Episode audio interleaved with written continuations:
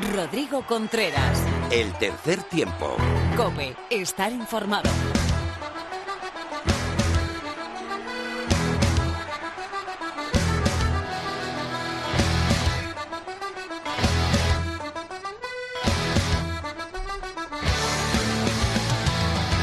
Hola, muy buenas, bienvenido a una nueva entrega del tercer tiempo. Estamos en nuestro capítulo 218. Pasa, ponte cómodo y cómoda y disfruta del oval en la COPE.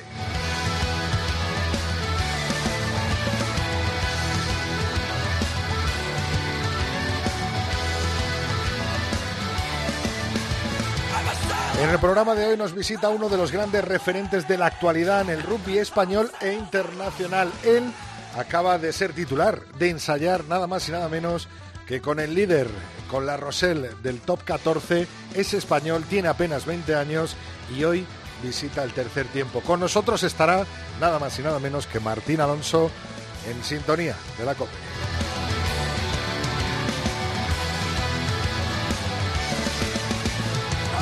Como cada semana contaremos con nuestros colaboradores habituales, Lorena López nos pondrá al día en el rugby. En cuanto al rugby femenino, nuestro gran protagonista Martín Alonso vendrá después y justo antes de la tertulia con Pepe Ibáñez y David García. Luis Fuentes nos traerá un nuevo capítulo de rugby en tiempos difíciles. Mar Álvarez conectará con nosotros desde la concentración del 15 de León y para poner el broche de oro tendremos a Phil con un nuevo single. La despedida la firmará nada más y nada menos que Mario Barandarian con su firma en el tercer tiempo.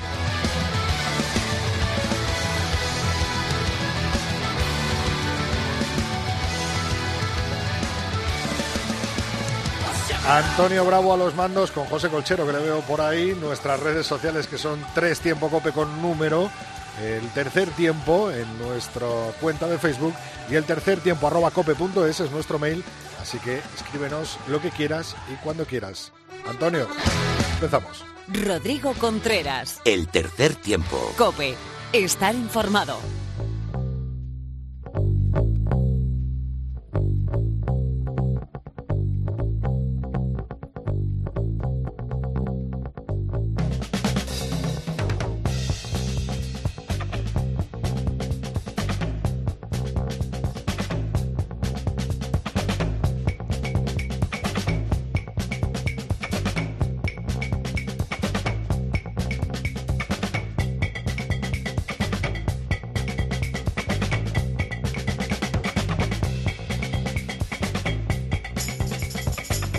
Se disputó la jornada 4 de la División de Honor Universidad de Burgos bajo 031, Lexus Alcobendas Rugby 29, Unión Esportiva Samboyana 50, Independiente Rugby Club 19, Brac Quesos Entre Pinares 32, Ampordicia 19, Complutense Cisneros 8, Silvestre El Salvador 27, Guecho Artea 15, Barça Rugby 26, Les Abelles 17, Ciencias, Universidad Pablo Lavide 6.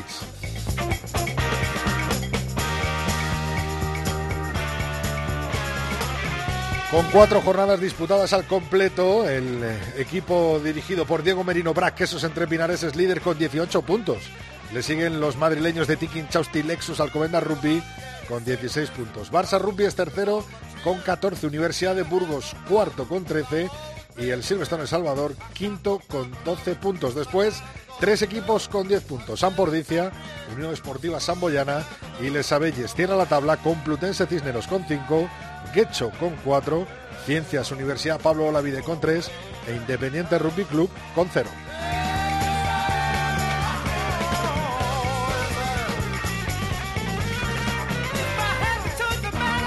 En cuanto a la división de honor B en el grupo A, es liderada por el Vizcaya Guernica con 19 puntos.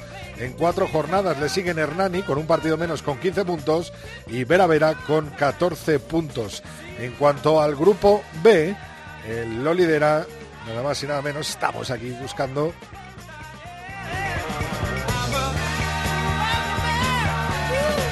El CAO Valencia con 4 de 4, 20 puntos pleno para los valencianos. La Vila es segundo y Rugby Fénix tercero con 15 puntos. La Vila tiene 18.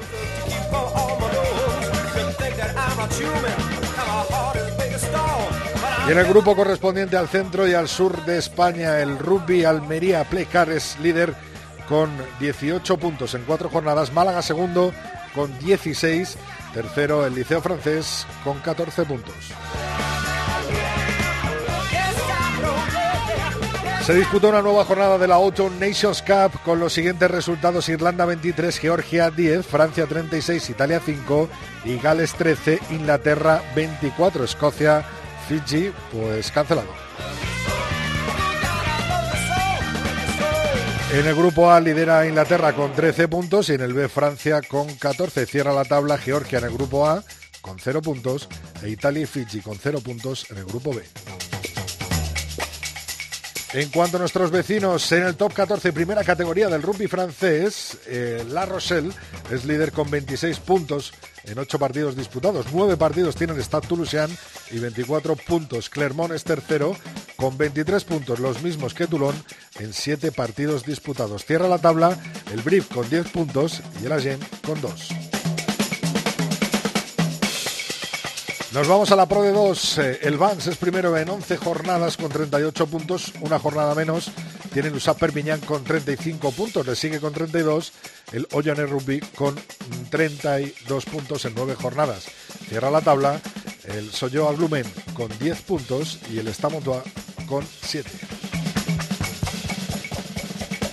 En dos jornadas de la Gallagher Premiership, Exeter Chiefs son líderes con 10 puntos pleno para eh, los ingleses Newcastle Falcons son segundos con 8 puntos y tercer lugar para Bristol Bears y Sharks con 6 puntos. Cierra la tabla Northampton Saints con un punto, los mismos que Bath Rugby. Para terminar nuestro repaso a la actualidad internacional del rugby, nos vamos hasta la Guinness Pro 14. Ulster, 8 partidos, 38 puntos, líder del grupo A.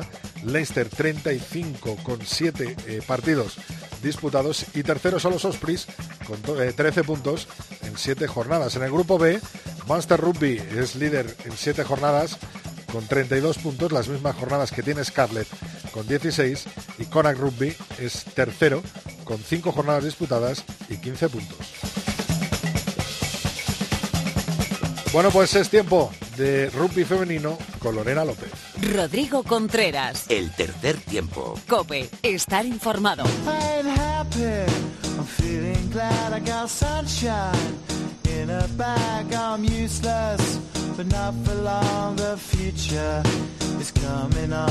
happy.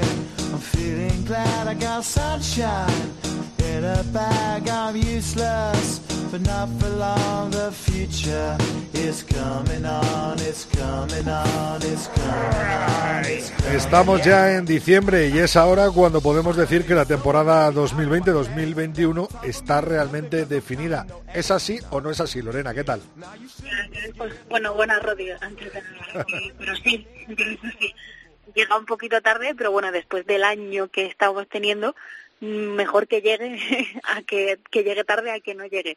Pero bueno, sí, eh, quedan poco menos de un par de semanas, unos 10 días, para que empiece esa Liga Iberdrola, pero bueno, la fase de ascenso a la División de Honor B ya también eh, se ha podido disputar y este fin de semana pasado nos quitó ese gusanillo eh, de esa Liga Iberdrola y además, por fin, ya podemos decir que la temporada 2020-2021 sabemos qué pinta va a tener. La Liga Iberdrola ya la hemos visto y requete visto y la seguiremos viendo sobre todo en profundidad la semana que viene para hacer ya una super previa, pero bueno, este fin de semana, como te digo, ya pudimos, ver cuáles son esos dos equipos eh, que van a que se incorporan a la división de Norbe, que fueron el Getcho y el Gage también, porque además, Rodri, como sabes, en esa fase de ascenso normalmente solo hay un clasificado, pero esta vez como quedó libre esa plaza del 15 de Murcia, pues suben los dos. Y bueno, pese a caer en el mismo grupo, estos dos equipos el primer día de la competición eh, demostraron su poderío tanto en semifinales eh, como en la final y se impusieron a Toledo y al Cabo de Valencia respectivamente pero bueno, se aseguraron así la vuelta a la competición nacional porque, Rodri, tú bien sabes que tanto Gecho como Gates son eh, unos viejos conocidos, pero bueno, la final por el primer puesto en la que repitieron eso ese partido inicial del sábado, como te decía, eh, se impuso el conjunto vasco, eh, además por una diferencia mayor a la del sábado, por un 21-0, pero bueno, o sea, se lleva la corona, esa plaza, y además ha dejado bastante claro que va a llegar a la división de honor B para dar mucha, mucha caña. Y estos dos equipos van a competir a partir del 10 de enero junto a El Salvador, el 15 de Hortaleza, San Cugat, Buc Barcelona, las chicas del Indus y el Muralla. Así que, Rodri, eh, es que ya no es solo la Liga Iberdrola, también la división de honor B cada vez va teniendo más y más nivel. Eso es bueno, eso es bueno que cada vez haya más nivel, tanto en la primera categoría como en la segunda del rugby femenino español. Ya ha comenzado la cuenta atrás para el regreso de la Liga Iberdrola, pero antes habrá un partido muy especial, ¿no? Que también tiene que ver con el Mundial de Nueva Zelanda 2021, ¿no, Lorena? Justo una semana antes, ese, este sábado, 5 de diciembre, eh, las Leonas van a disputar un encuentro ante la selección de la Liga Iberdrola en la localidad alincantina de Villajoyosa. Este posibles contrapoables que ya desgranamos la semana pasada junto al seleccionador José Antonio Barrio Yunque. Y es que las Leonas de 15 siguen con la clasificación para el Mundial de Nueva Zelanda 2021 en mente, vamos, de momento no se han confirmado fechas para los partidos ni contra Rusia ni contra los Países Bajos que quedaron pendientes en ese campeonato de Europa, ni en el caso de ganar el citado campeonato, eh, tampoco hay eh, fecha para el clasificatorio continental que se disputaría junto a Irlanda, Escocia e Italia. Pero bueno, ante esto el seleccionador ha decidido combatir la incertidumbre con trabajo y ha reclutado a 28 jugadoras que van a seguir su puesta a punto en esta concentración de Villajoyosa que están, están eh, Rodri frente al mar con un tiempazo increíble y bueno, va a terminar con este llamativo partido. Pero bueno, Junque no ha variado demasiado eh, con los nombres de las chicas seleccionadas. Eh, algunas de ellas son eh, las más que reconocidas, Carmen Casteluche, Ana Vila, Eva Aguirre, eh, Uri Barrioteta entra en lugar de Paula Gil, también está Carmen Rodera, María García Hiera e Isabel Rico. Pero bueno, la mayor sorpresa llega de la parte técnica, donde aparece un nombre que te va a sonar mucho, que es el de Bárbara Pla, pero aparece como entrenadora junto a Juan González y es que los dos van a ir a echar una mano a Junque. Y bueno, este partido, como ya dijimos la semana pasada, tiene está metido dentro de la iniciativa Yo Seré Leona y vamos a ver a las chicas con con las medias de sus de sus equipos apadrinados. Qué bueno, qué bueno. Nos quedamos pendientes de, ese partido y aprovechamos eh, que no hay liga todavía, Iberdrola, para disfrutar de la Allianz Premier, ¿no? La británica es la una es una de las muy pocas eh, ligas grandes que sigue funcionando y este fin de semana además hay eh, hay partidos tanto sábado como domingo, o sea que quien no tenga plan eh, tiene eh, seis citas con el rugby femenino y es que las guas se enfrentarán a Lockburg. Las chicas de Doom Sharks a Sale Sharks, eh, el STF Women se enfrentará al Saracens Women, las de Arlequins al Bristol Bears y Gloucester al Harty. Y es que de momento son las chicas de Harlequins las que están liderando con 30 puntos, pero Rodri es que también tienen 30 puntos las de Saracens en ese segundo lugar. Le siguen eh, Loughborough, Wars y Gloucester. En sexta posición está el Exeter de Chief, que es el equipo de Bimba y Patrick, que no cuenta con ellas para este fin de semana. Y de momento cierra la clasificación Durham con solo cero puntos. Bueno, pues estaremos pendientes en una liga en la que bueno, hay varias jugadoras, varias leonas allí disputando muchos minutos. Muchas gracias, Lorena. Nos vemos y hablamos el martes que viene. Hasta el martes que viene. Rodrigo Contreras. El tercer tiempo. Cope, estar informado. Encuentro palabras para decirlo. Y a veces siento que el pensamiento es un idioma de signos sin sentido.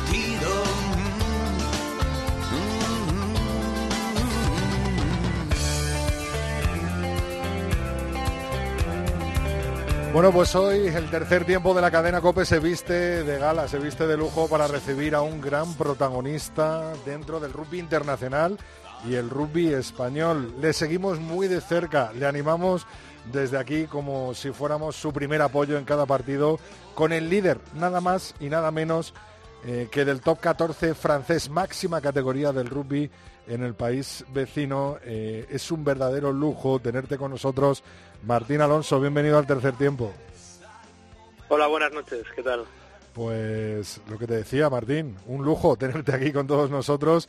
Primero darte la enhorabuena por tu primer ensayo en el top 14, tu segunda titularidad y parece que, que en una liga que, que, estás teniendo mucha presencia, de lo cual es una gran noticia para todo el rugby español, Martín. Sí, muchas gracias. Este fin de tuve la oportunidad de meter ensayo y muy contento por aprovechar las oportunidades que el entrenador me está dando. ¿Qué tal el rugby en, en, La Rochelle? ¿Cómo se vive? ¿Qué tal el rugby del top 14? Eh, me imagino que, que, que, que, pegar ese salto es abismal, ¿no? Sí, eh, el rugby en La Rochelle, eh, el equipo tiene una calidad inmensa con grandísimos jugadores y la ciudad eh, no es una ciudad muy grande, pero que está volcada entera con el equipo y que todos los fines se suele llenar el estadio y una pena ahora que con el confinamiento no no pueda haber eh, no puede haber gente que venga al estadio para apoyarnos porque verdaderamente se nota mucho cuando están ellos en el campo. Eh, Martín, eh, la primera titularidad eh, salió un poco rana, ¿no? Con, con esos 20 minutillos eh, jugados, pero te has desquitado y bien este fin de semana en ese 36 a 22, ¿no? Ante Brief fue, ¿no? Sí, ante Brief fue este fin de. Sí, sí bueno, el, la primera titularidad, como dices tú, que tuve, pues no no fue como esperaba, pero tampoco fue tan mal en realidad. Pero bueno, eh, seguir yo seguí trabajando y creyendo en que cuando tuviese una oportunidad demostraría eh, el jugador que soy y bueno, este fin de tuve otra oportunidad de jugar y, y lo pude hacer bien al final, así que contento. Eh, ¿Qué te iba a decir? Parece que el Mister cuenta contigo y que eres un jugador muy importante ¿no? en la primera plantilla de, de, del líder de, del Star Roselle de, de allí, de, del top 14, ¿no? Sí, el entrenador Ronald Gara eh, es un grandísimo entrenador. Como jugador ya sabemos todos lo que fue y como entrenador es un muy buen entrenador y, y de, he visto estos últimos partidos desde el principio de temporada que tiene confianza en mí y que me está intentando mejorar todo lo posible y que y eso lo veo, me lo transmite, entonces le, me ayuda mucho a seguir eh, trabajando y, y a mejorar. ¿Qué es lo que más estás aprendiendo allí, Martín? Porque esto es una experiencia brutal.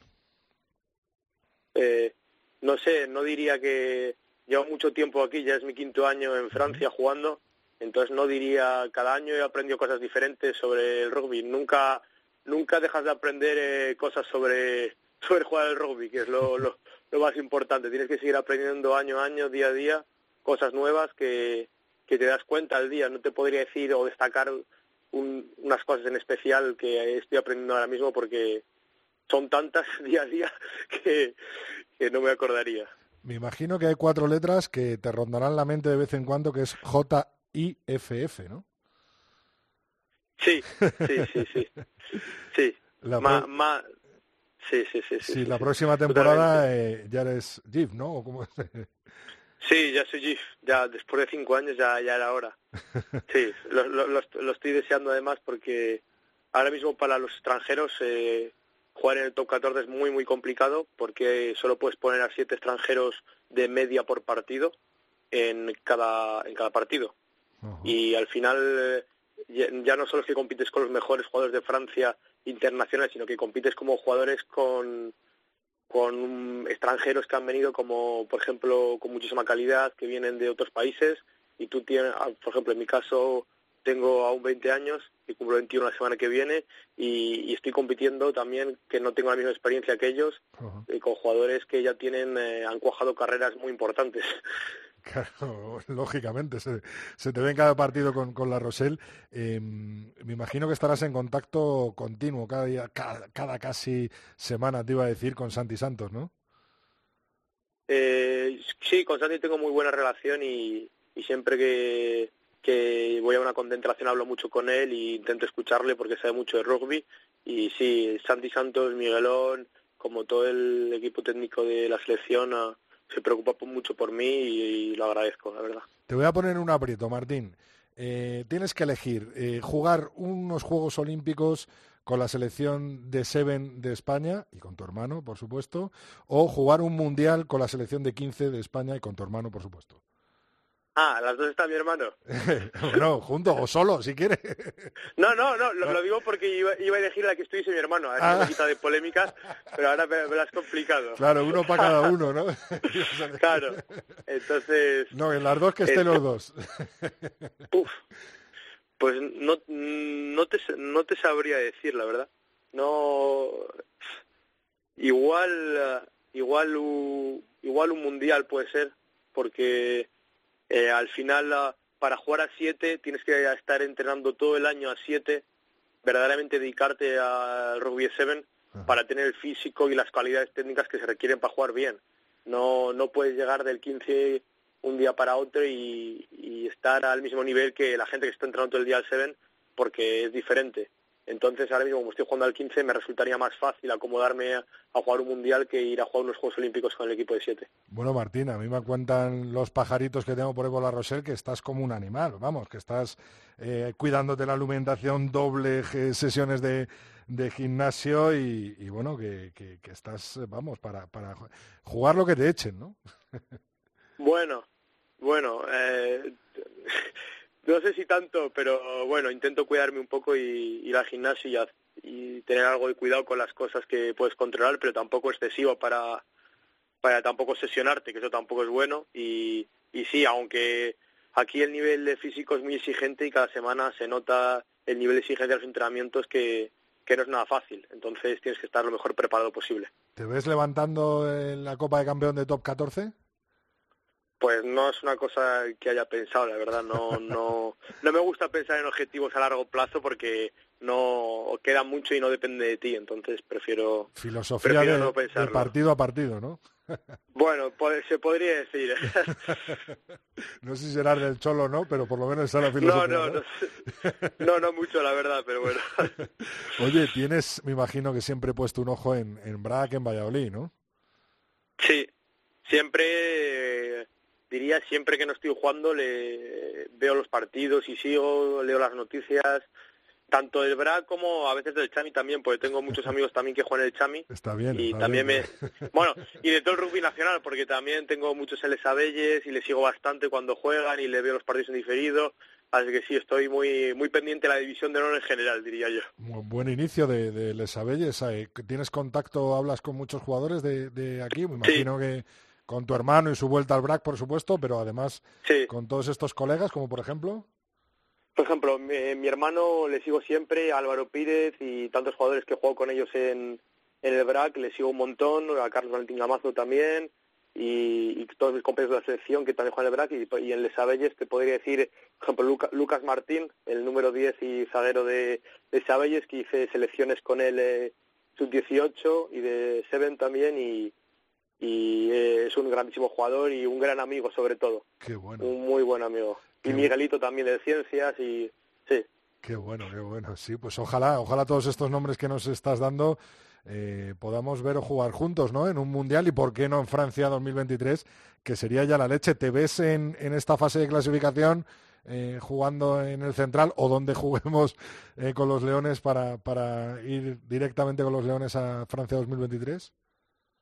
Pues la fase de clasificación sí que es muy importante y a ver si las condiciones del COVID permiten que, se pueda jugar y cómo se juegue y todo y, y ¿por qué no? La verdad, Con ganas, me gustaría. Con ganas, ¿no? Sí. eso es lo que quería oír, eso es lo que quería oír. Con Miguelón me imagino que tendrás también gran relación, ¿no? Aparte de Santi, ¿no? Sí, con Miguelón, como ya dije antes, eh, es un grandísimo entrenador también y, y una persona muy cercana en el trato individual y, y que desde siempre me le he visto en Pepe Rojo desde que soy pequeño y, y, y me habla mucho y tiene mucha confianza en mí, entonces sí, sí que sí que le tengo mucho aprecio. Es casi como, como los palos del campo del Pepe Rojo, Miguelón, ¿no? Ahí sí, sí, yo lo recuerdo desde que estoy en Benjamín casi, que empecé con, con 7, 8 años o no sé qué edad, pero muy, muy joven, de verle por allí siempre, desde esa edad hasta hasta ahora cuando voy a verle también. Qué grande, Martín. Oye, volviendo al día a día allí en, los entrenamientos y en todo, eh, ¿qué tal es el trato? ¿Qué tal con tus compañeros? Eh, ¿Cómo te llevas? Es, verdad que ya llevas unos años y que, y que bueno, que estás allí eh, ya casi, casi afrancesado totalmente, como podríamos decir, aunque se te oiga muy de pucela todavía, pero ¿qué tal el día a día y que sobre todo qué tal el trato con tus compañeros? ¿Mucha rivalidad? día no, son gente muy normal, la verdad. Son gente que tiene una calidad de rugby técnica impresionante, pero que en el día a día son gente muy cercana y muy simple y que te ayudan mucho a mejorar también dándote consejos y teniendo en cuenta que eres un chaval joven y que y que necesita también como pues eh, eso, apoyo de, su parte en algunas situaciones, no digo en todas, sino en algunas, y, y son nada de rivalidad, somos muy, nos llevamos muy bien entre todos y, y eso, con el francés no tengo ningún problema y, y la verdad es que es una ventaja porque ahora mismo con los eh, compañeros eh, la comunicación es más fácil gracias a eso. Eh, Martín, venga, una de las últimas. ¿Qué gran diferencia ves entre el rugby español y el rugby francés ahora mismo? pues no, no, te, pues, no sé, yo por ejemplo, la, la dedicación, yo creo que es lo más importante porque aquí las infraestructuras de centros deportivos están muy bien adaptadas para que tú puedas sacar tu máximo rendimiento eh, si lo deseas. Entonces, al final eso es una ventaja para cada jugador que pueda sacar su, su la mejor versión que tiene del mismo.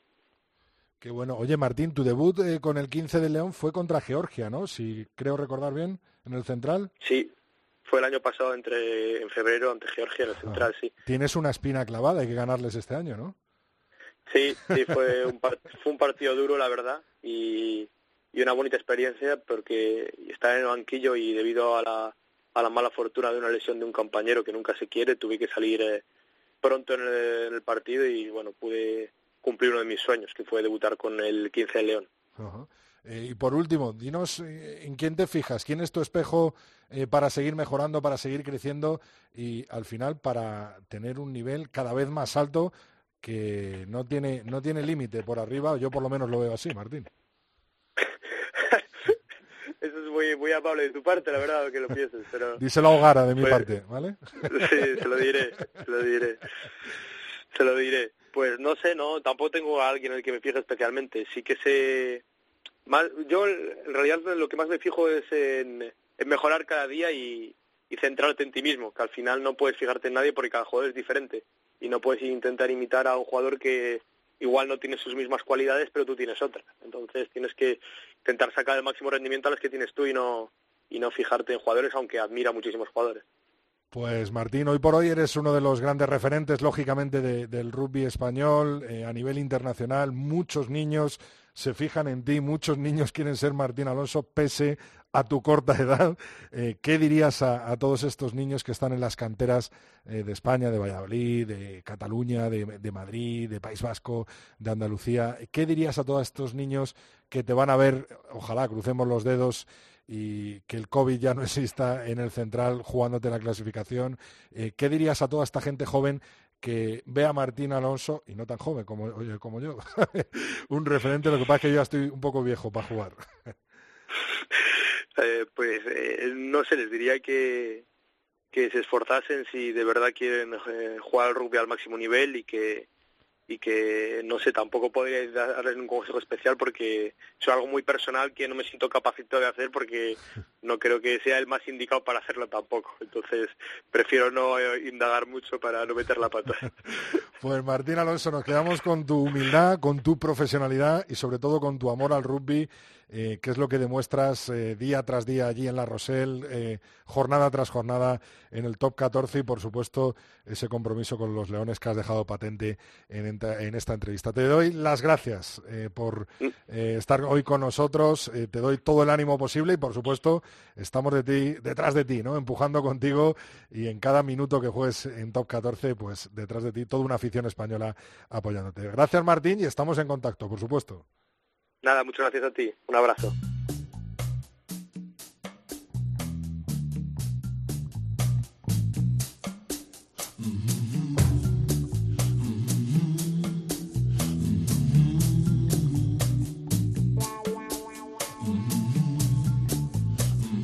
Rodrigo Contreras. El tercer tiempo. Cope. Estar informado.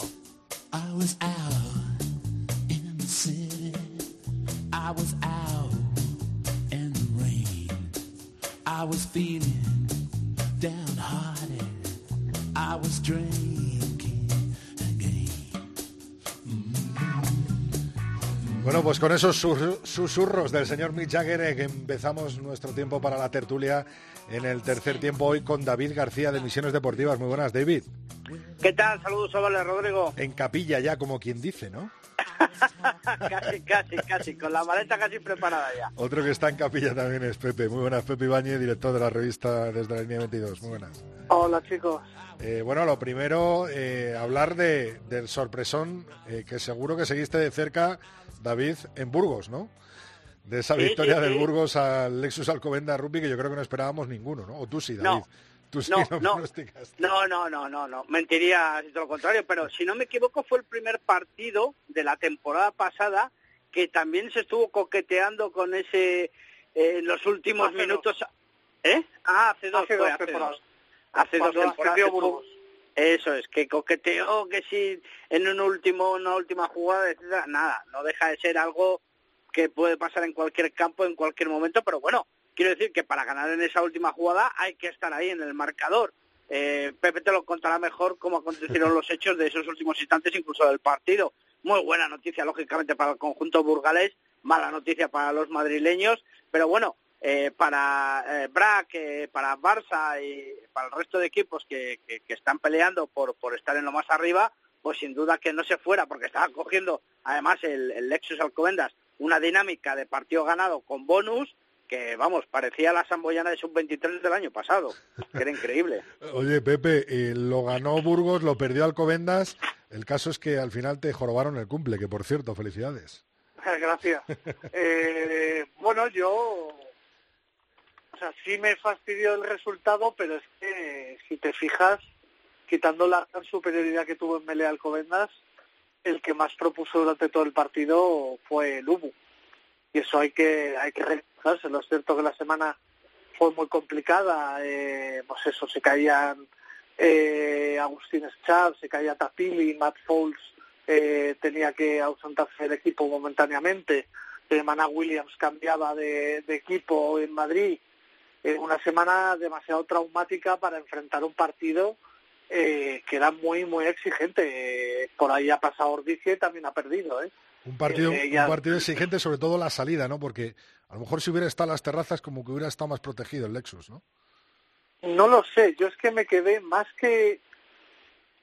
No creo que el factor campo fuese determinante al jugarse sin público, ¿no? Además en Burgos es una afición muy caliente, pero pero lo que lo que sí me quedo es con la sensación de que de que uno propuso y el otro no hizo mucho más que, que tener una mele potente. La Touch fue realmente un desastre otra vez, recordando aquella semifinal eh, de liga en Pepe Rojo, donde no ganaron ni una en todo el partido.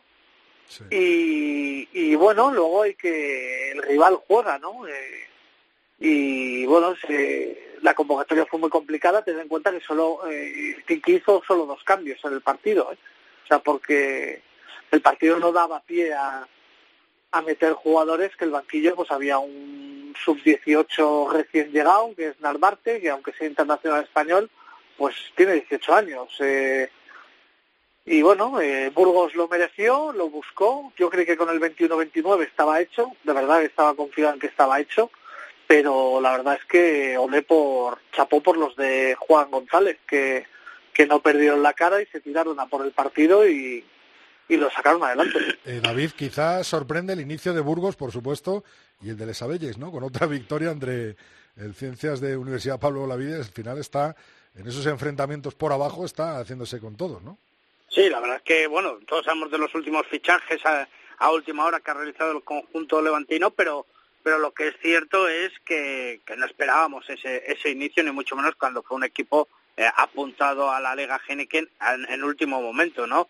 Lo que es cierto que es todos estos puntos eh, le van a servir de, de un colchón que ya le están librando de la zona baja de la clasificación, ya se mira de otra manera los enfrentamientos sin esa ansiedad, por ejemplo, que puede tener ahora mismo Independiente, porque recordemos que estamos ya en un tercio de la liga jugada, ¿eh? de que estamos en 11 jornadas solo. Y entonces eh, esa ansiedad a la hora de afrontar los partidos, pues eh, Les Abelles ya la tiene resuelta, entre comillas, porque ya ha conseguido eh, ese colchoncito que, que le viene de maravilla y ahora pues cada partido lo afronta de una manera diferente, ¿no? Casi en el plan, no se puede disfrutar, pero bueno, ahora le viene eh, el Barça Rugby, le viene el Silverstone El Salvador, le viene Ordicia, o sea que, que le vienen partidos importantes y hasta la jornada 8 no se enfrenta con, con Independiente. O sea que le vienen tres jornadas muy muy difíciles. También es cierto que este pequeño parón del fin de, semana pues le puede llevar a analizar todos esos partidos que ha realizado, los puntos fuertes, pero la verdad es que a mí me sorprende la victoria en esta jornada 4 frente, frente al equipo sevillano, que quizás es la decepción, entre comillas, porque era un equipo armado, más estable, más sólido y, que sabemos que los sevillanos fuera bajan un poco, pero en casa son más fuertes. Pero es que este año también en casa están fallando porque empataron con Guecho, eh, eh, luego el otro partido ah, fue contra el BRAC, perdieron. No sé, eh, quizás todavía es pronto para analizar a Alex Abelles en dónde puede meterse en la clasificación final, pero lo que lleva ya en la saca no se lo quita nadie. David, antes de meternos con el BRAC Ordicia, ¿sigues pensando que están muy creciditos los de Alcobendas o, o bueno, ya menos, después de esta derrota? espero, espero que le haya servido. No, a ver, quiero decir, si realmente no es que estuvieran creciendo, mucho menos todos hemos sacado pecho cuando hemos estado los primeros, ¿no? Y así debe hacerse. De hecho, al fin y al cabo, es un reconocimiento para tus aficionados, para tus patrocinadores y para toda la gente que, que se vuelca, voluntarios, etcétera, que se vuelcan día a día en el club. Estamos primeros ahí en la clasificación y tal. No, deja, no dejaba de ser una tontería con Teto por picarle un poco a, Pepe, que ya sabes que nos encanta. Eh, además, pues mira, hoy cómo te está dejando hablar, ¿eh, David? Sí, sí, sí, estoy sorprendido. Pero como, hemos perdido, estoy más callado. además, al grupo que lleva el tema de comunicación, pues yo les conozco y son muy buenos profesionales, así que no, hicieron bien en absoluto. No, no, eh, no, no era una reprimenda, sino más que era un pique sano. Eh, Pepe, si quieres, ah. hacemos mutis por el foro y hablamos de, esos dos equipos como son Les Abelles y Burgos, ¿no? Eh, yo creo que son las dos grandes eh, sorpresas, ¿no? De estas cuatro primeras jornadas, ¿no? Por ahora sí.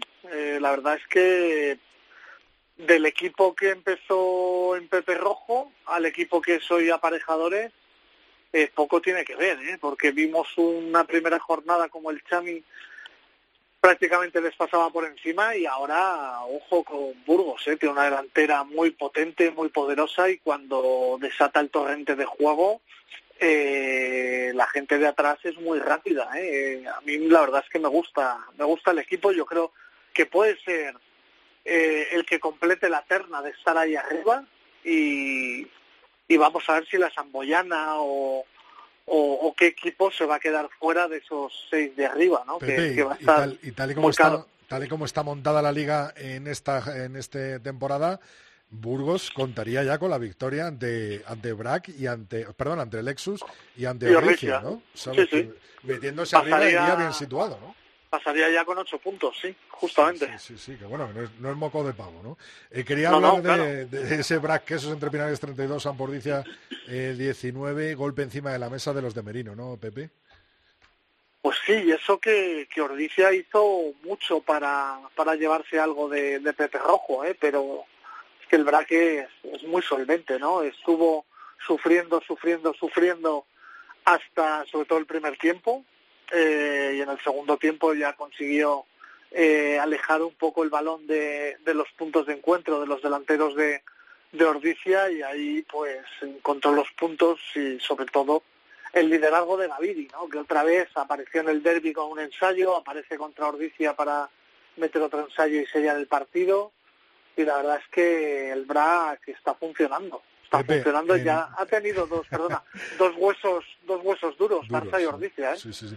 decía que en enero te veo como Gavidi con 40 años y liderando la delantera del Lexus ¿eh? no creo, no, no creo, ¿eh? No creo, no creo. Oye... Liderándola así, pero no los 80 minutos como Gavidi. A lo mejor 4 o 5 minutos sí que la lidera. Yo desde la banda, desde la banda. Oye, David, ¿cómo viste tú ese brasqueso entre Pinares San Pordicia? Bueno, pues un, un, partidazo, ¿no? Como, como habíamos establecido en la previa. Es cierto que el, que el Ampordicia vino por todo. Para mí, una de las claves del partido fue la exclusión del, del zaguero eh, de Tomás eh, Jorge, creo que Jorge, sí. eso es. Eh, eso propició que el, el BRAC pudiera reencontrarse un poco en el campo y recortar la diferencia en el marcador. Eh, también quemó un poco más eh, físicamente a los del Goyerri eh, que yo creo que en la segunda parte pues eh, lo pagaron. Lo que sí que es cierto que en la segunda parte Merino acertó muy bien con los cambios. En cuanto metió a Peixi, la Melé cambió bastante. Eh, luego, y cuando metió a Carrió, Carrió volvió a... Eso es. salió a la vez, eh, fue a la vez el cambio, en la tres cuartos Carrió pues revolucionó la velocidad y el juego abierto del conjunto quesero. Entonces en la segunda parte, eh, pues sinceramente le pasó por encima al conjunto, al conjunto Ordizierra. Eh, muy buen partido, yo creo que le faltó fondo físico al conjunto, al conjunto vasco, como decimos, pero bueno, al final no sé si es Pepe Rojo o qué es, pero se le, se le hace un poco al conjunto de, de Martes y Garmendia un poco eh, bola, ¿no? A la hora de tragar, no termina de reventar aquí y, posicionarse. Pero pero vamos yo sigo apostando por por Dicia, eh, por el título de liga porque me parece un auténtico equipazo. Nos quedamos en Valladolid pero en este caso en la concentración Pepe eh, dos cambios de última hora y Keuru está dentro y Matt Smith por Stephen Barnes y Gonzalo Vinuesa eh, yo creo que viene muy bien esta concentración no y en el que bueno podemos ver ya eh, jugadores como como hemos hablado jornadas atrás que nos van sonando mucho más y sobre todo que se la han jugado en estos últimos años, ¿no? En el, en el europeo, Joshua Peters, bueno, Aníbal Bonan, ¿no? Lucas Guillón, jugadores de esa enjundia, ¿no? Que, que, nos han dado tantas alegrías, Pepe. Sí, además era, era necesario. Eh, todos están... Brasil ha jugado con Portugal dos partidos, Georgia está jugando la Autumn Nations Cup. Nosotros necesitábamos trabajar de cara a cuando empiece el Seis Naciones B, a ver qué formato o qué, qué idea tienen desde Rugby Europe, que parece que, que puede cambiar un poco la película de, de la fase de clasificación eh, y estaremos atentos a lo que digan.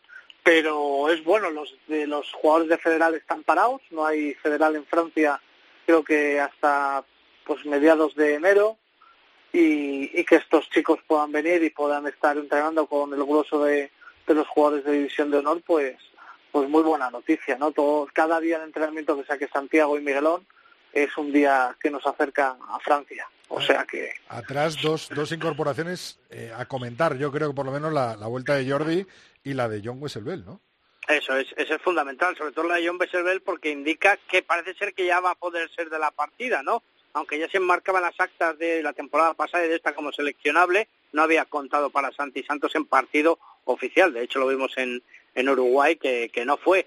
Eh, esto que ya esté eh, en esta convocatoria significa que va a tener un, una proyección, ¿no? Un, un, una continuidad en, en el equipo.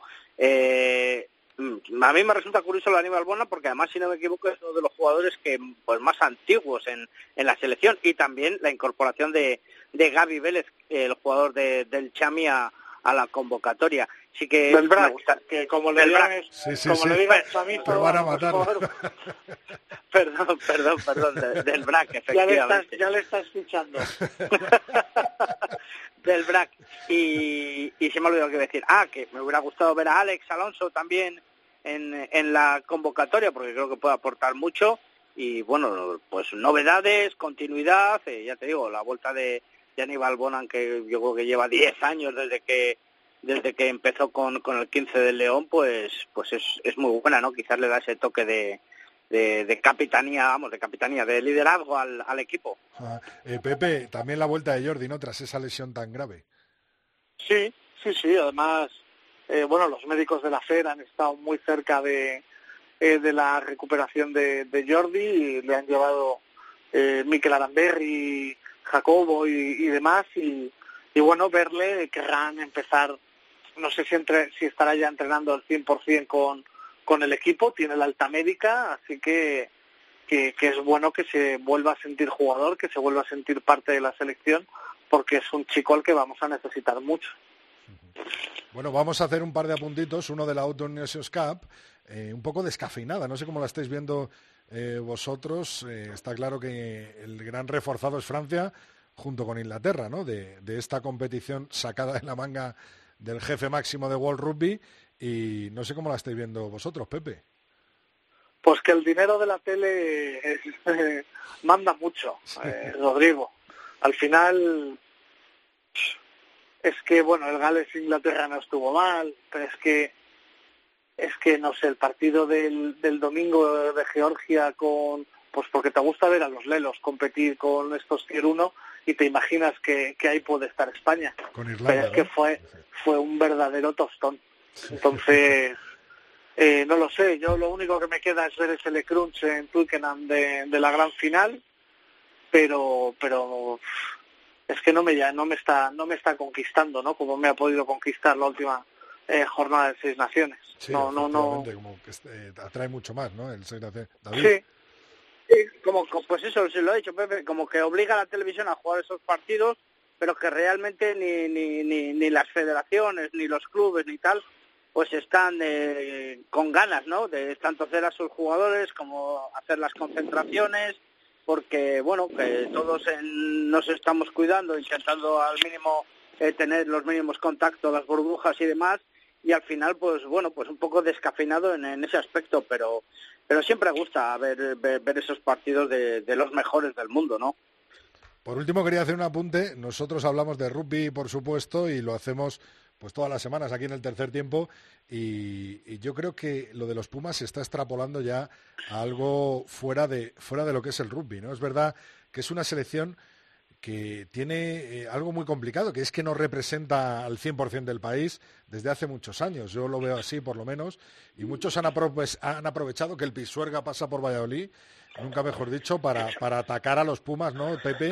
Y, y darles una cera después de 10 días de que consiguieran el, el hito histórico de ganar a los All Blacks, ¿no? Después de mucho parece, me parece totalmente injusto. O sea, esos tíos deberían ser héroes nacionales, eh, ejemplos de valores y de y de comportamiento dentro y fuera del campo a seguir.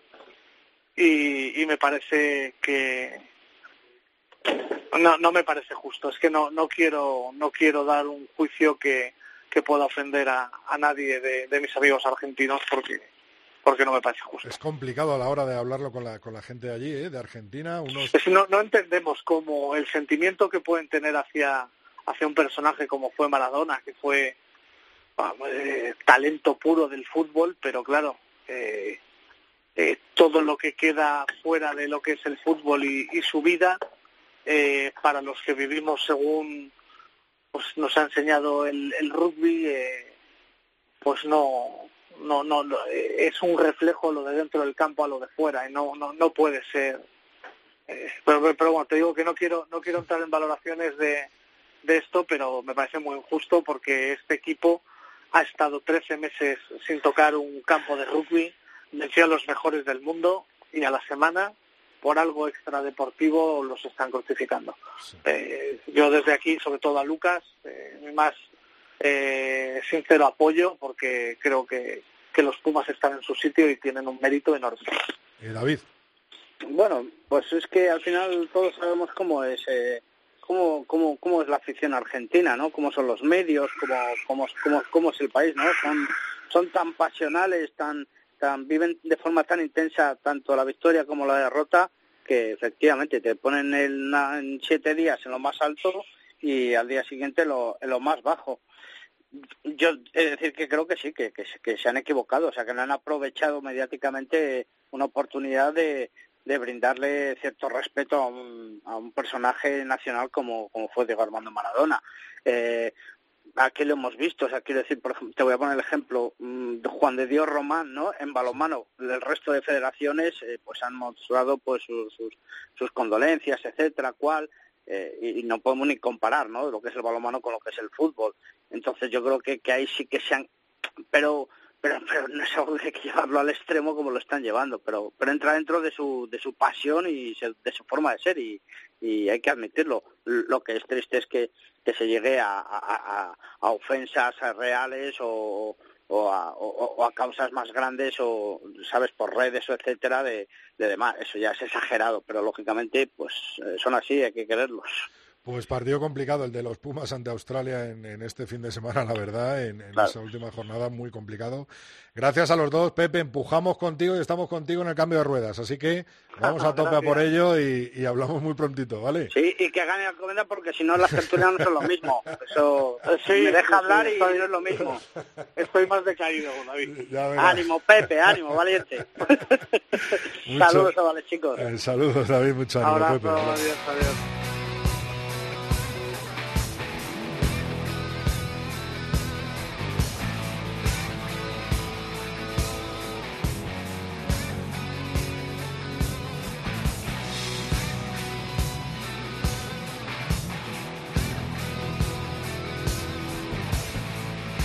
Rodrigo Contreras. El tercer tiempo. Cope, estar informado.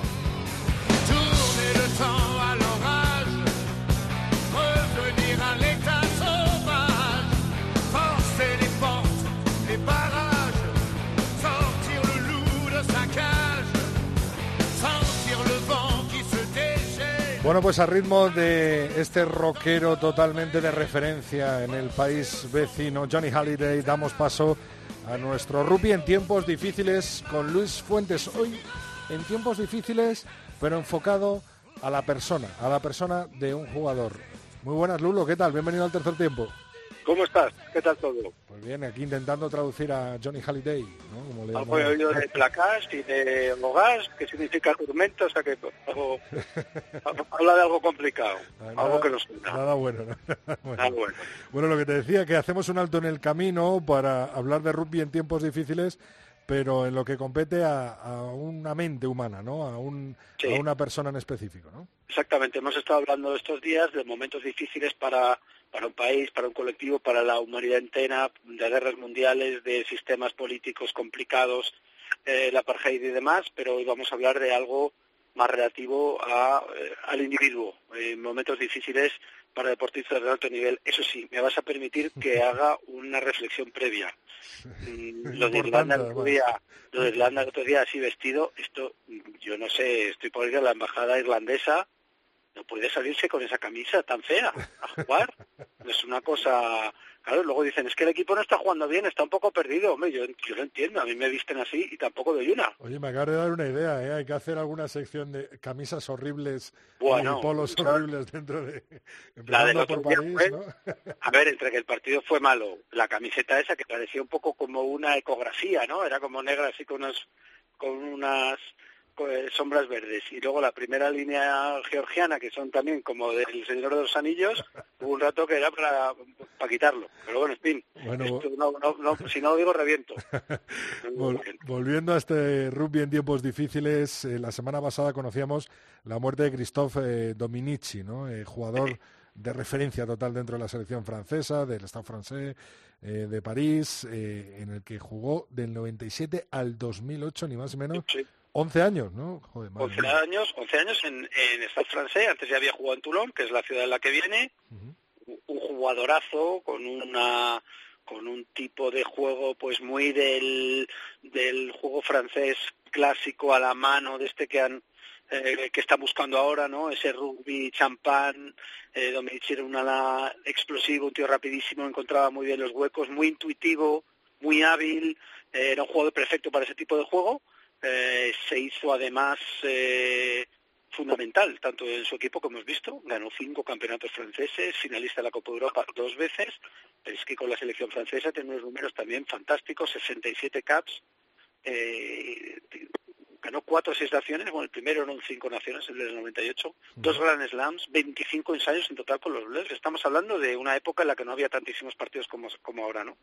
Jugó tres mundiales, lo que decías tú ahora, ¿no? Que una carrera muy longeva para un puesto de un ala, un tipo que basaba todo en un físico eh, tan explosivo, pues no es fácil que tengan esas carreras tan largas.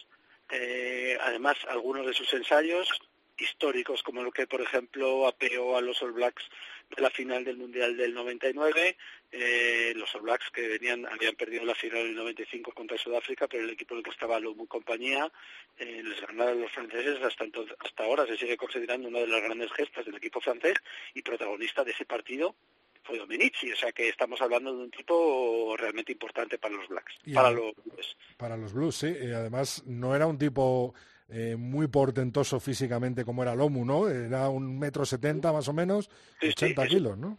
Eso es lo que lo hace más, todavía yo creo, más, más válido y más impresionante. Un metro setenta y dos, ochenta y dos kilos, un jugador pues muy chiquitito, muy ligerito, muy, muy luminoso, que diría eh, Juan el Camas, como hablábamos el otro día.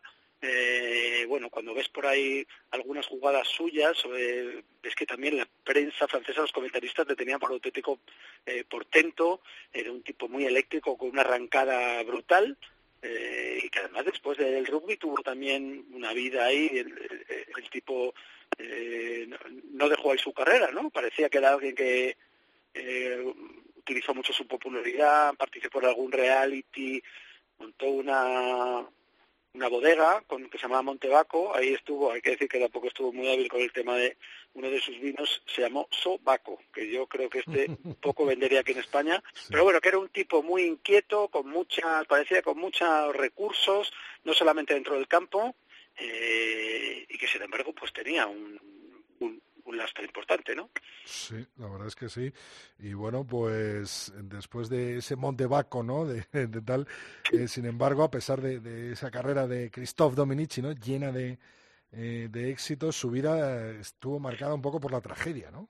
Eso es, es que es un, un, tipo que a pesar de todos estos recursos, es ser una estrella del deporte, tener luego eh, popularidad, su bodega, sus negocios y demás, pues su vida, y lo cuenta él, estuvo marcada por la hermana, por la muerte de su hermana, su hermana que era un poquito mayor que él, murió en un accidente de coche cuando era muy pequeña, con 14 años, pero él estaba, era súper próximo a su hermana, eh, y se quedó entonces pues muy tocado, y, lo han comentado luego eh, algunos entrenadores que han salido hablando ahora, el, el presidente del Estado francés de la época, y lo contó él mismo en un libro que escribió que, escribió que se llama Bleu Alam, que algo así como Alma Bleu, ¿no? Alma azul por el color de la selección francesa, en el que contó eh, cómo justo en el año 99, además, que es el que consigue ese éxito de entrar en la final del Mundial, tiene un problema personal en forma de un divorcio, entra en una depresión eh, y se le empieza a complicar todo, por lo que ya se ve, el hombre llevaba una, tenía una, un estado anímico bastante frágil,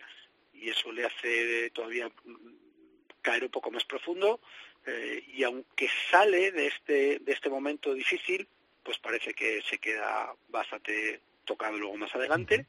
Además ahora en este momento no Lulo eh, le afectó mucho el fracaso con Besiers no Exactamente, es que es lo que también he, he leído que lo dice bastante, lo, lo, comenta alguna prensa francesa y también prensa argentina comentando este tema. Él tenía un proyecto muy bonito con Bessier, que es un, club histórico francés que está ahora en la Pro 2 y que eh, él tiene la idea de, convertirlo con unos inversores de Oriente, Medio, Medio, árabes y demás, en meter una inyección de dinero, traerse jugadores como Imov, algunos otros argentinos con los que tenía buen contacto, quería llevarse a Rorro, a Rodrigo Roncero al, al, al staff técnico, hablaban de Cheika, hablaban de Manonu, hablaban de formar un equipazo para hacerlo subir al top 14.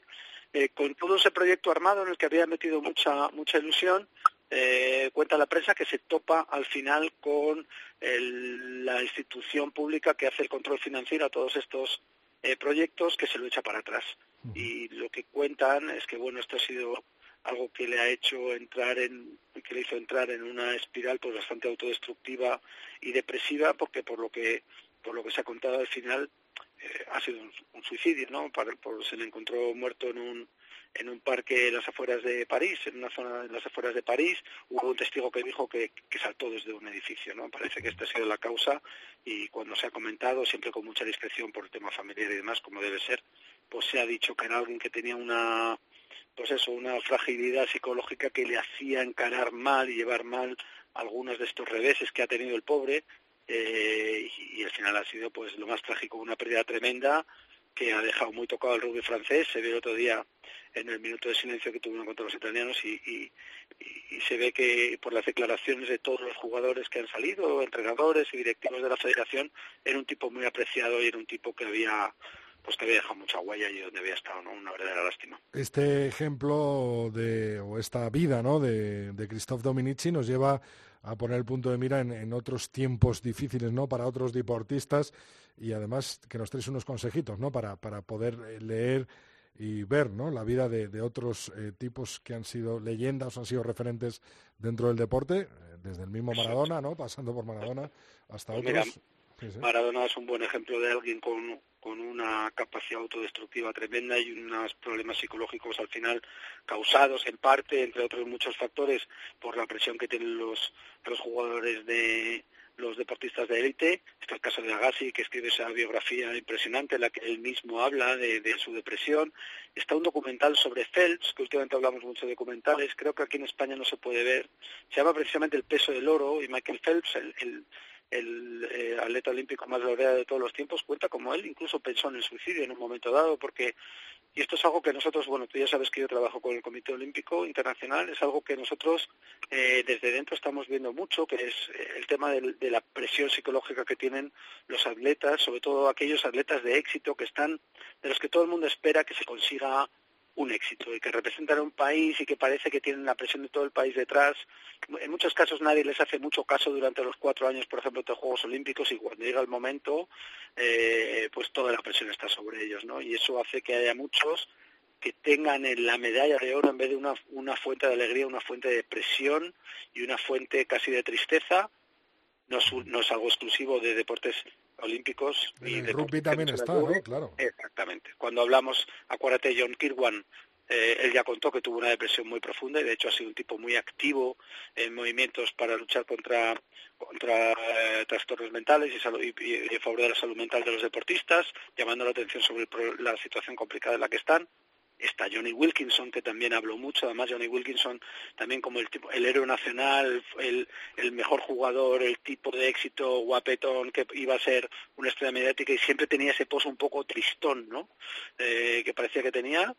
Incluso los tipos más duros de, de, de- de los campos de rugby, ¿no? James Ha- Haskell, el, el inglés, ha contado que tuvo depresión y Joe Marler, quizá también uno de los peor peinados de todo el, universo rugbístico, pero también otro otro bocazas y otro tipo agresivo, pues luego resulta que, que en un par de, de entrevistas, a raíz de un libro que también publicó, eh, pues el tipo cuenta cómo se derrumbaba, se tuvo que ir de una, de una concentración del equipo inglés. O sea, nadie está a salvo, por mucha pinta que tengan de, de tipos duros, eh, la presión es tremenda, las críticas hacen mella también a estos jugadores que viven entrenados para ello y meterse en una burbuja y al final seguir jugando al rugby en esas situaciones es también rugby en tiempos difíciles, ¿no? No solamente hablamos de, guerras, de pandemias, de momentos complicados, hay gente que está pasando por calvarios y hay que intentar entenderles que es una cosa muy seria. Pues vamos a ver cómo despedimos este rugby en tiempos difíciles dedicado especialmente a esos jugadores pues que las han pasado canutas.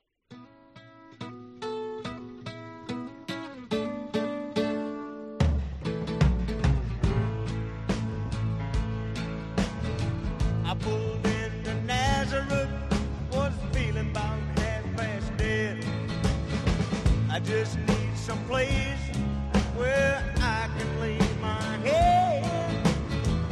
Hey, mister, can you tell me where a man might find a bed? He just grinned and shook my hand. No was all he said. Sí que me has tocado la fibra, ¿eh, Lulo? Madre mía, de Van, ¿no? El último vals. Menudo temazo, el weight del bar, los, jugadores eh, que tienen que pasan por estas situaciones difíciles siempre hablan de ese peso que notan en sus hombros, ¿no?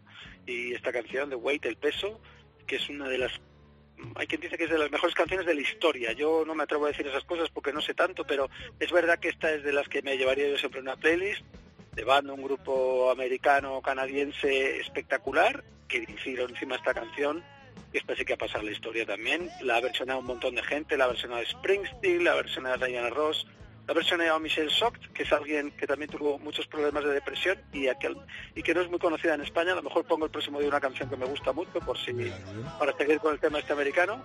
Y también la versión de García, otro otro campeón de los problemas psicológicos, otro campeón que pusiste tú hace poco. eh, también hizo una versión que se llamaba El Peso.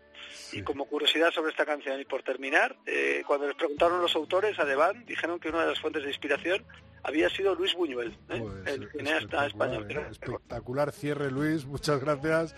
El martes que viene, rugby en tiempos difíciles en el tercer tiempo. Gracias, Lulo. Por supuesto, un abrazo.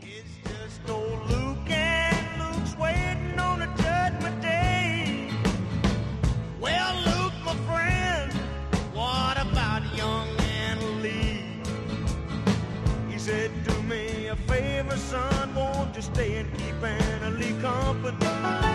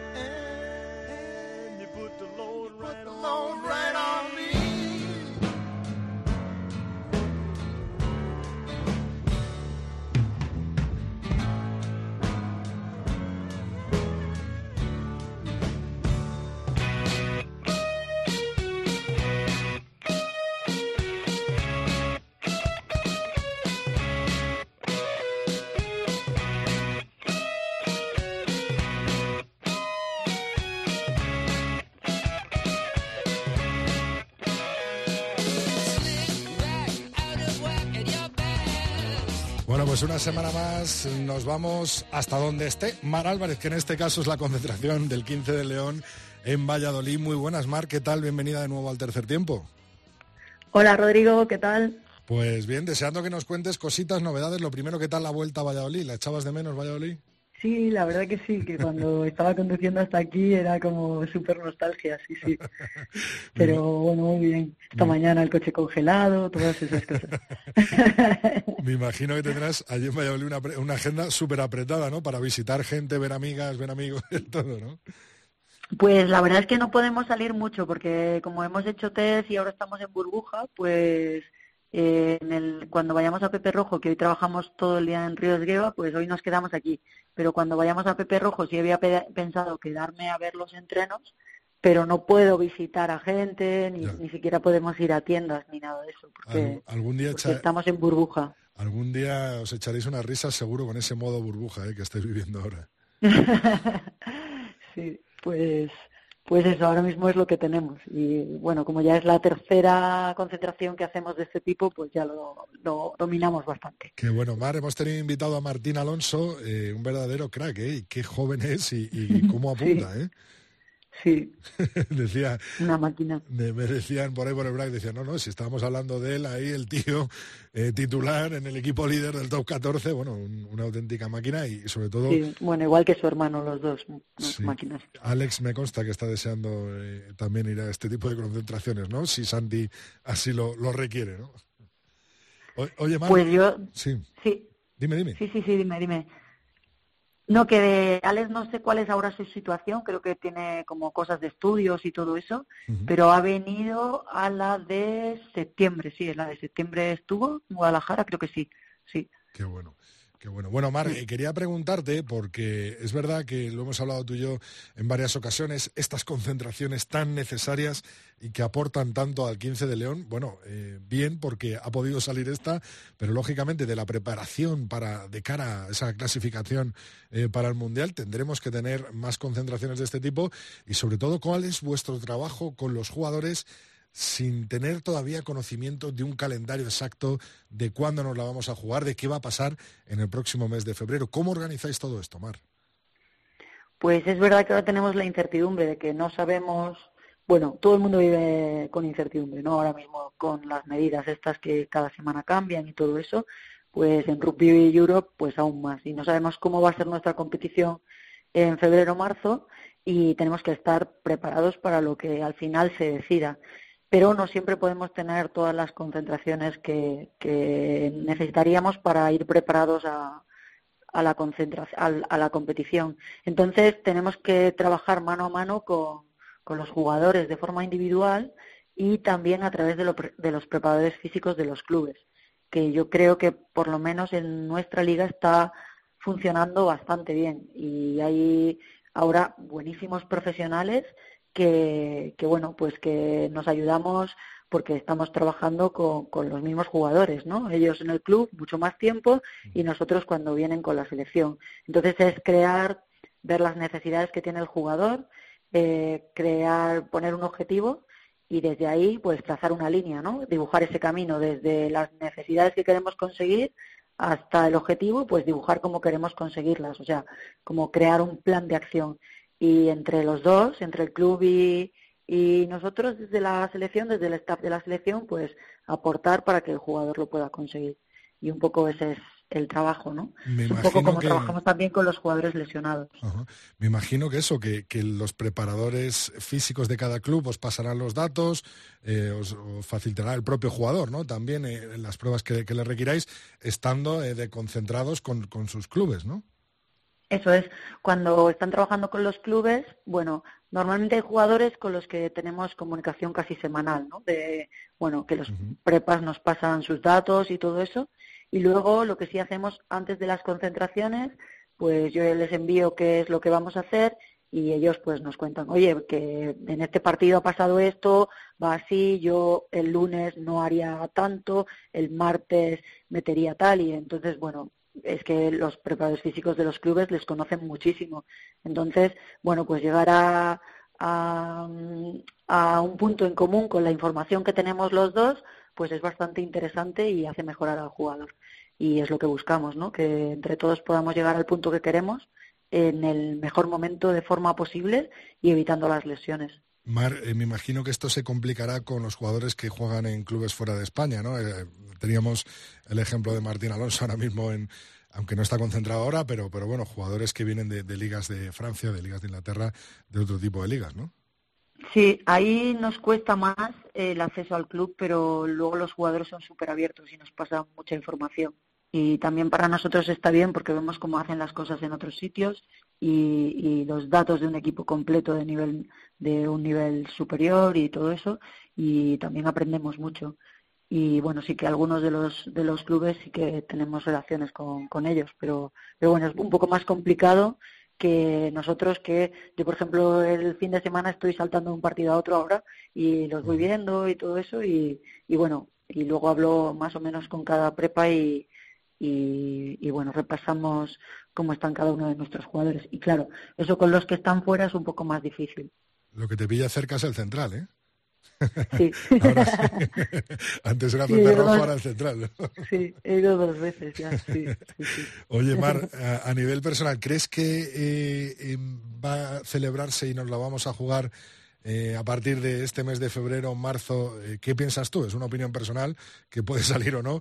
Eh, ¿Nos vamos a jugar esa clasificación de manera normal como está prevista en teoría?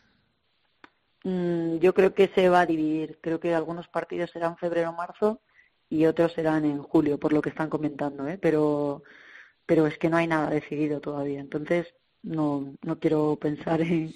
Tenemos que hacer mucho trabajo ahora porque por si es en, en febrero-marzo y, y luego si hay que adaptar, pues ya adaptaremos. Pero en principio tenemos que pensar que febrero-marzo ya hay cosas donde nos jugamos donde nos jugamos eh, clasificación. Entonces, esas- tenemos que estar muy fuertes y, y con un pico de forma en, en esa época. Qué complicado es tener pico de forma en febrero-marzo, pico de forma en junio-julio. que- En julio, sí. Sí, Sí, la sí. verdad es que es complicado. sí, de- de y con, con diferentes ligas es muy complicado. Sí. Bueno, pues anda que no tienes curro, anda que no tienes curro, curro por delante, Mar. Sí, sí, sí. Hablamos la semana que viene. Un eh, fuerte abrazo a todos eh, de la selección, por supuesto, a todo el staff, a todos los jugadores que estáis ahora mismo concentrados en Valladolid. Y nada, os seguimos muy de cerca. Hablamos el martes que viene, ¿vale, Mar? Muy bien, un abrazo.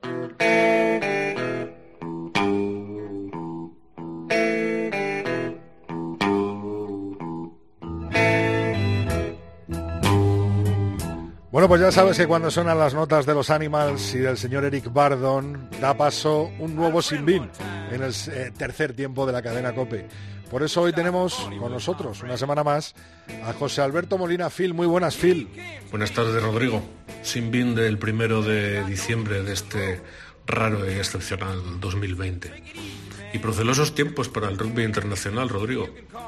Fíjate que iba yo a impugnar hoy la Copa de Naciones Otoñal, de la que solo dejo a salvo, quién lo iba a decir, al 15 del Gallo y a Galtier, porque se ha servido muy bien de ella, con miras más allá, con proyecto y con proyección. Mira que iba yo a fustigar a mis celtas favoritos por racanería y onubilación. Fíjate que me disponía, en fin, a denostar al pack italiano, que incluso este sábado celebró con extravagante fusión melés en las que acabaron por el suelo y 10 metros atrás, solo porque un pilar francés empujó de lado y se cobraron un golpe de castigo, cuando la polémica argentina descabaló mi propósito.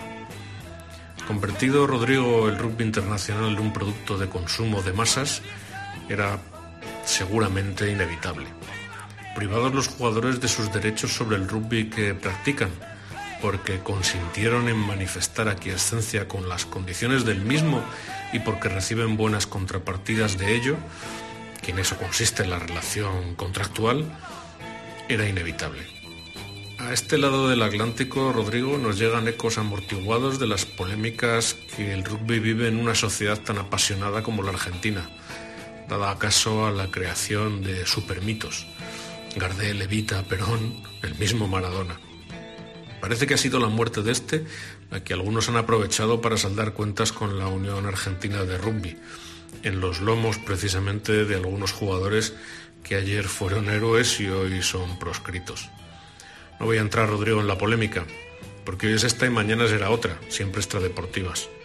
Sobre lo de los Pumas, el futbolista y el homenaje, ya manifesté escueto parecer en las redes que no quiero reiterar. Como también dije, Rodrigo, que nadie pudo suponer que el, el bienintencionado gesto de los All Blacks fuera a desatar semejante tormenta. Mi reflexión, Rodrigo, bien triste, es otra. Es la que separa el rugby de escuela, con esforzados monitores y entusiastas criaturas dadas a lo nuestro. La que distingue la camaradería y entrega del tercer quince de club que ha reclutado un par de suplentes del segundo para poder competir un domingo a las 10 de la mañana. La que identifica al enamorado cotizante de cuota que fatiga a las gradas, hoy excepcionalmente vacías, de campo de regional para contemplar al club local. De toda esta faramaya comercial, multinacional y circense que devora, que somete, que secuestra la idea de rugby y la arrastra por la realidad a la que desde 1995, antes a decir verdad, se pliega. Los dineros, sustantivo que compendia marcas, televisiones, fondos de inversión y contratos fenomenales. Uno, Rodrigo, lo sabes, que es fordiano y melancólico, siempre entendió las bofetadas que McLachlan y Wayne se propinaban en el idílico Innisfree como sublimación de un partido de rugby local. Los aficionados a Ford y al rugby convendrán conmigo en que es lo único que le faltaba a la clásica película. Nada que ver, claro, con las cosas del rugby de relumbrón de nuestro tiempo que impugno hoy con un sinbin general. Hasta la próxima, Rodrigo. Bueno, pues aquí teníamos el Sinbin generalizado y general de José Alberto Molina Phil. Pronto un nuevo Sinbin en el tercer tiempo.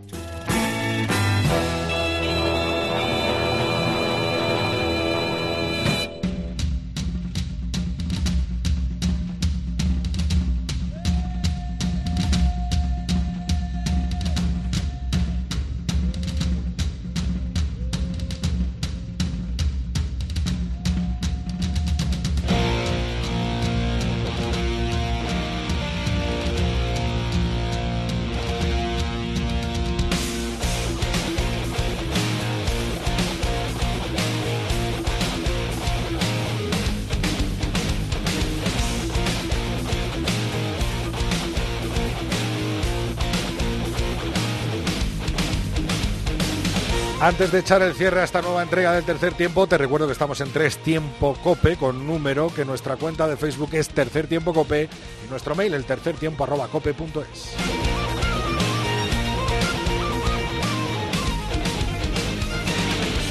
Muchos mensajes vuestros durante esta semana con diferentes temas. Por ejemplo, el recuerdo a Dominici. Pepe Carrascosa nos decía, bonito gesto de los All Blacks, pero un recuerdo a Dominici no hubiera estado eh, mal. Eh, por ejemplo, jugador de 17 nos sacaba un tema. Algún día podríais hablar de las estructuras de las federaciones en el rugby, tanto en Europa como en España. Un tema que hemos hablado y que seguiremos hablando. Eh, saltó la polémica a raíz de comentarios de la diferencia de calidad y de nivel entre los primeros equipos que lideran esos tres grupos de la división de Norbe y los que cierran la tabla y los que lo están pasando realmente mal.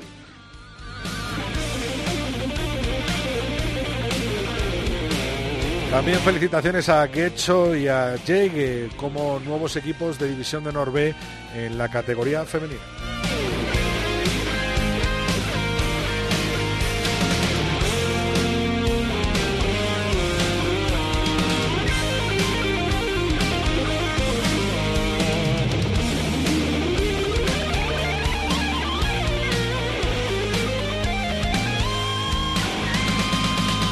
De poner eh, la firma, quería leer un mensaje que me ha llegado esta semana de José Antonio, eh, equipo de la Fundación eh, SAMU. Organizan desde hoy mismo hasta el jueves unas jornadas de rugby inclusivo para destacar sus valores relacionados con la integración y la inclusión. En tercer tiempo siempre estamos empujando en la melé del rugby inclusivo. Por ejemplo, nos decía menores extranjeros no acompañados o personas eh, con discapacidad. Entre los ponentes, nuestro querido Titi Fute, por supuesto, jugadorazo eh, de los Leones de la selección de 15 eh, española a las órdenes de Santi Santos. Ponencias en mesas redondas como rugby como herramienta de inclusión social, situación, análisis y variantes del rugby inclusivo en España, rugby género, rugby en silla de ruedas, rugby paralímpico, etcétera.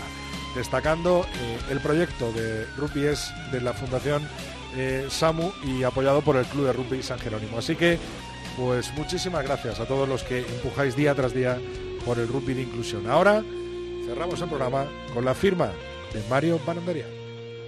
Hola Rodri, a ver, mi firma de hoy está relacionada y te podrás imaginar con el fallecimiento de Diego Armando Maradona. Oh, figura discutida, endiosada y endiablada al mismo tiempo por, por la gente, pero tenemos que entender la dimensión de, lo que fue Maradona para el pueblo argentino. Pero al margen de eso, de la cuestión personal de Diego Maradona, lo que nos cuesta entender a muchos es el fenómeno sociológico que genera Maradona. Maradona le dio muchísimas alegrías al pueblo argentino, enfrentó a los poderosos, no importa quién, los enfrentó. Siempre era la voz de la gente que menos tiene, la, gente, la voz de, un poco para hablar así vulgarmente, de los desposeídos. Y desgraciadamente nos pegó en el rugby. ¿Por qué? Porque bueno, hay que hacerse cargo de que la selección argentina antes del partido de los All Blacks dio un mal paso en, no homenajearlo o en hacerlo con una pequeña cinta aisladora en su, en su brazo. En definitiva, creo que la imagen de Diego Armando Maradona para los argentinos merecía un poquito más de respeto por parte de los jugadores, sobre todo teniendo en cuenta que cuando Diego entró al vestuario muchas veces a felicitarlos y a cantar con ellos dentro del vestuario por haber algún triunfo, su imagen fue posteada por, inclusive por los mismos, por la misma Unión Argentina. En fin, ha muerto un ídolo de- de- del deporte argentino y me atrevería a decir que ha muerto un ídolo del deporte mundial. Bueno, gracias Rodri. Rodrigo Contreras. El tercer tiempo. Cope. Estar informado.